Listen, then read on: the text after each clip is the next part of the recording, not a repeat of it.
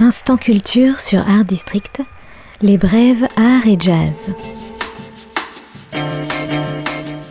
Vous avez sûrement vu les affiches dans le métro et commencé à entendre le battage médiatique autour d'un projet artistique et cinématographique complètement hors norme. Ça s'appelle DAO et c'est une performance artistique qui doit nous plonger, nous spectateurs, dans la terrible réalité de l'URSS, au cœur de Paris cette fois, au théâtre du Châtelet précisément. Aux manettes, le cinéaste russe Ilya Krasnovski, dont le but est de reconstituer l'ère soviétique pour que l'on puisse revivre les pires heures de cette période étouffante, comme l'a vécu le physicien russe prix Nobel Lev Landau. Le théâtre du Châtelet a donc grouillé de monde plusieurs semaines sur fond de décors angoissants et totalitaires pour préparer la présentation parisienne de cette expérience artistique très controversée qui dure depuis 12 ans et qui a débuté à Cracovie en Ukraine. Dao s'éprouve, se vit, se joue, se ressent, se construit et se déconstruit, indique le communiqué de presse, dans trois lieux parisiens, le théâtre du Châtelet donc, le théâtre de la ville et le centre Pompidou, partenaire de l'événement. La machine artistique a mis le paquet, puisque des artistes de renommée mondiale comme Marina Abramovic ou Romeo Castellucci, mais aussi les Français Gérard Depardieu et Isabelle Huppert, ont accepté d'être ambassadeurs et de s'impliquer dans le projet. Mais en quoi ça consiste précisément Le cinéaste a utilisé 700 heures de pellicule pour filmer des centaines de personnes qui ont quitté leur vie de tous les jours pour s'immerger dans un huis clos, dans une infrastructure expérimentale qui reconstitue l'URSS entre 1938 et 1968.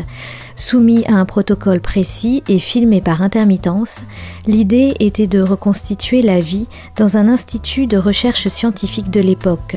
Pour la première fois, du 24 janvier au 17 février, ces images vont être dévoilées au public parisien, puis seront disponibles sur une plateforme Internet et visibles à volonté, précise le communiqué. Vous-même, vous pouvez participer à l'expérience, vous immerger 6 heures, 24 heures ou même plus pour vous prêter à ces expériences psychologiques immersives, à condition de prendre un visa, de remplir un formulaire psychométrique et de laisser votre smartphone à l'entrée. Le projet est complètement hors norme, excessif, mêlant art contemporain, théâtre, cinéma, recherche scientifique. Au centre Pompidou, vous pourrez même voir de véritables physiciens travailler dans un appartement stalinien derrière des vitres sans teint. Vous croiserez des druides et des chamans et aussi des mannequins à forme humaine, hyper réalistes. Dao mélange donc Big Brother, la perversité du voyeurisme, avec celle de l'expérience très limite de la soumission à l'autorité sous l'œil d'agent du KGB. Mais voilà, les 13 longs métrages de cette télé-réalité au goût très poisseux montrent absolument tout, scènes de sexe, pornographique, de soumission, d'aliénation sociale, une expérience qui, sous le couvert d'être artistique et donc de pouvoir s'affranchir de toute limite, semble plutôt montrer comme un exutoire le pire de la nature humaine, ce qui a dû effectivement avoir lieu, c'est vrai, en URSS. Alors pour ceux qui sont tentés, c'est sur dao.com et c'est à partir du 24 janvier aussi au centre de Paris, donc au théâtre du Châtelet, au centre Pompidou et au théâtre de la ville. Autre événement artistique, autre ambiance, l'exposition Branco Luz de la superstar de l'art textile, la portugaise Joana Vasconcelos, s'empare du bon marché pour installer des œuvres baroques pleines d'humour et de fantaisie. Au bon marché, l'artiste a imaginé Simone, une créature immense qui se balance sous les verrières centrales du magasin. Ce n'est pas la première fois que Johanna Vasconcelos met en scène une valkyrie, une déesse nordique qui survole les champs de bataille pour emporter les âmes des héros au Valhalla, le grand palais d'Odin, maître des dieux. La Valkyrie, ici, de Johanna Vasconcelos, est différente de la légende. Faite de multiples tissus et de broderies, elle est bienveillante, puissante et maternelle. Et ici, elle s'appelle Simone, donc, pour Simone de Beauvoir et Simone Veil, indique l'artiste, dont l'œuvre est aussi très féministe. Et c'est à voir au bon marché jusqu'au 17 février encore. Enfin, côté jazz, rendez-vous au Pan Piper ce soir pour assister au concert de We Are Four, un quartet qui mêle jazz et musique urbaine. On parle aussi de jazz hip soul. André Ceccarelli à la batterie, Laurent de Wild au piano, Fifi Chayeb à la basse funky et Sly Johnson au chant. Ce petit aperçu qu'on adore pour vous donner envie de découvrir ce groupe qui est donc en concert ce soir au Pan Piper. On écoute donc Don't Justify, We Are For. C'était les Brèves et Jazz avec Julie Chaise-Martin dans Instant Culture sur Art District Radio et je vous retrouve la prochaine fois pour d'autres infos.